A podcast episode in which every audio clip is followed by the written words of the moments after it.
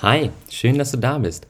Das heutige Thema ist, welche Methoden kannst du anwenden, um deine Zeit und Energie zu managen?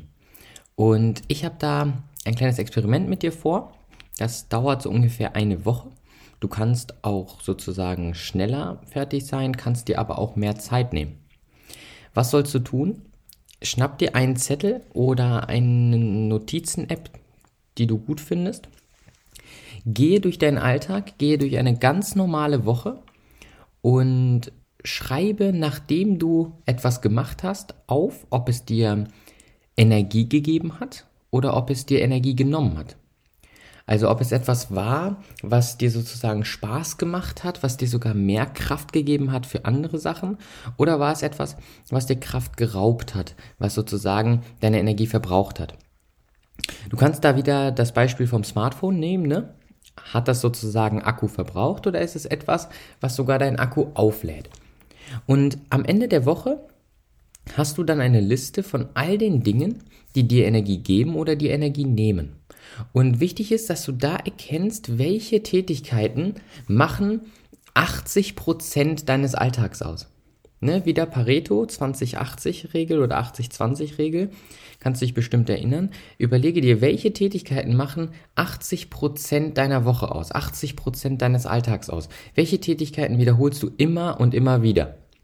Und schaue dann, was für einen Einfluss haben sie auf deine Energie.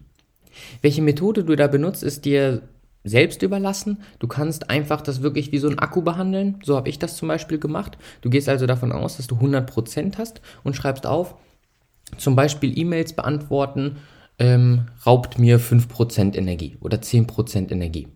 So nach dem Motto, wenn ich das eine halbe Stunde mache und mir das 10% Energie raubt, dann kann ich das maximal halt 6 Stunden am Stück machen, dann ist aber auch der Tag vorüber.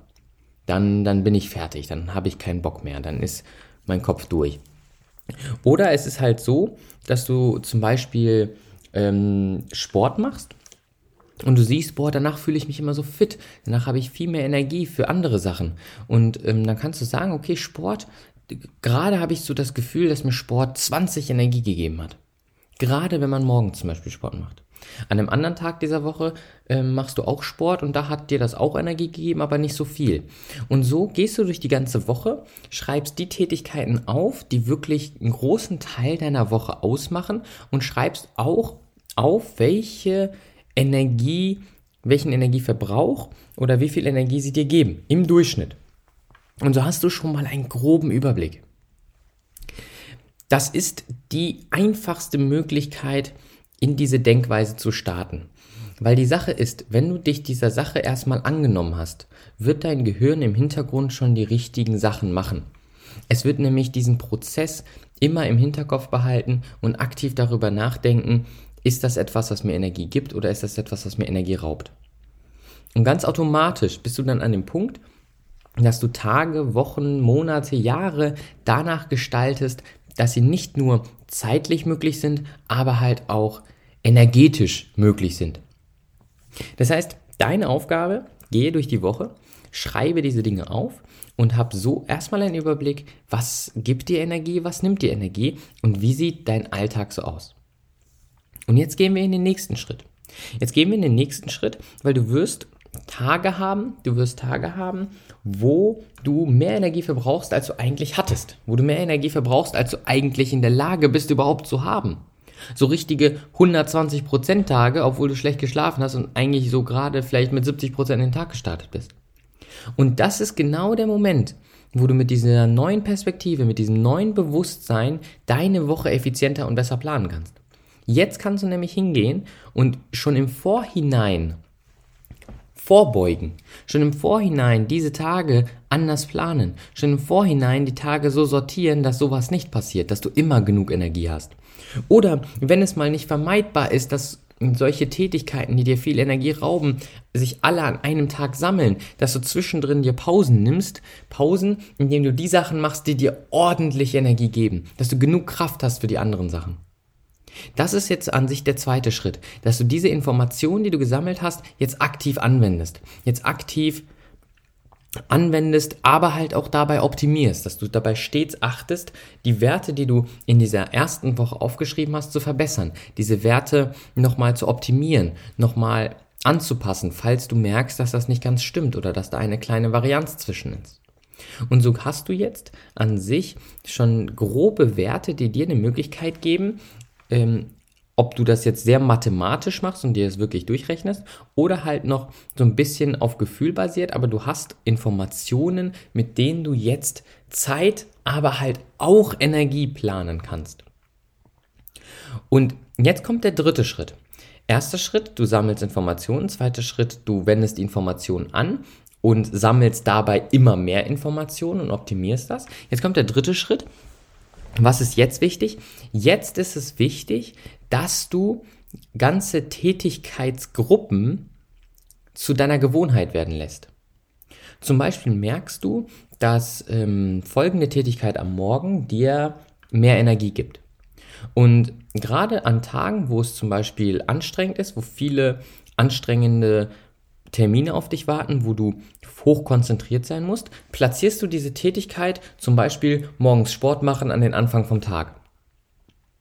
So, jetzt ist das ja immer noch ein aktiver Prozess. Was ist denn, wenn du morgens Sport machen zu deiner Routine werden lässt? Was ist, wenn morgens Sport machen deine Gewohnheit ist? Was ist, wenn du 100 Tage lang am Stück morgens Sport machst?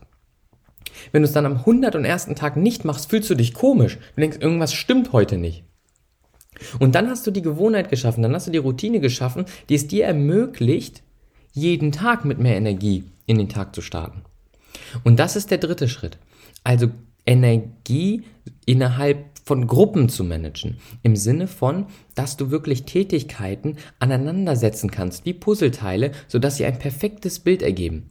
Nicht nur jede Tätigkeit ein, an sich im Einzelnen zu betrachten, sondern ganze Tätigkeitsgruppen zusammen zu betrachten und als größere Teile in deine Zeit, in deine Woche, in deinen Monat oder Jahr zu legen. Du weißt zum Beispiel, du brauchst einmal im Jahr einen Urlaub und im Urlaub findest du diese Sachen entspannt und diese Sachen möchtest du gerne machen und das gibt dir so und so viel Energie und das lässt dich so und so viel entspannen, dann bau dir deinen perfekten Urlaubsblock und setz ihn so oft in das Jahr rein, wie du brauchst. Vielleicht hast du einen Tag in der Woche, wo du besonders entspannen willst, wo du bewusst entspannen willst und nicht dieses, ich liege rum und ich schaue irgendwas oder ich scroll irgendwo rum. Nein, sondern einen Tag, wo du bewusst entspannen willst, wo du bewusst die Sachen machst, die dir maximal Energie geben. Ob es Sport ist, ob es tolles Essen ist, ob es ähm, Film ist, ob es Zeit mit Familie, Freunden oder Partner oder Partnerin ist. Wo du wirklich dir so einen Tag nimmst, wo du bewusst optimal entspannen kannst.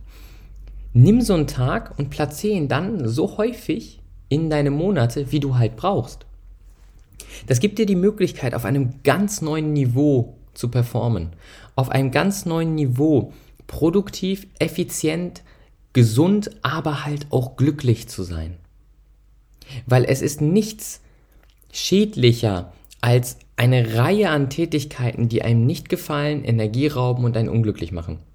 Und indem du weißt, was dich glücklich macht, diese Sachen so aneinander reihen kannst, dass ihr Effekt noch potenziert wird und das so in deine Wochen, Monate, Jahre legst, dass sie optimal mit deinen produktiven Phasen übereinstimmen, dann schaffst du etwas Besonderes. Und dann holst du wirklich das Maximale aus dir raus. Und ich meine das nicht immer auf Arbeit bezogen. Das Maximale rausholen heißt nicht, dass du einfach immer unglaublich produktiv bei der Arbeit sein sollst oder in deinem Beruf. Nein, ich meine damit, dass du das Maximale aus dem Leben rausholst, in allen Bereichen, in allen Facetten, die das Leben so zu bieten hat. Das heißt, zusammengefasst, erstens, Gehe durch eine Woche und schreibe dir auf, was nimmt die Energie, was gibt dir Energie. Zweitens, fange an, diese Informationen zu nutzen, indem du damit deine Wochen planst, gleichzeitig aber halt auch mehr Daten sammelst und sozusagen deine Datenbank des Wissens über dich selbst verbesserst. Und drittens, baue mit diesen Puzzleteilen der Tätigkeiten, die du hast, ein großes Bild oder mehrere große Bilder zusammen, die du dann so als größere Einheiten in deine Tage, Wochen, Monate legen kannst, um so optimal auch über einen längeren Zeitraum das zu erreichen, was du willst. Das war's zur ersten Staffel. Freu dich auf die nächste, denn da wirst du wieder zu einem ganz neuen Thema Methoden kennenlernen, Wissen kennenlernen, all das, was du brauchst, um das Beste aus dir rauszuholen. Ich freue mich drauf. Danke fürs Zuhören. Bis zum nächsten Mal. Ciao.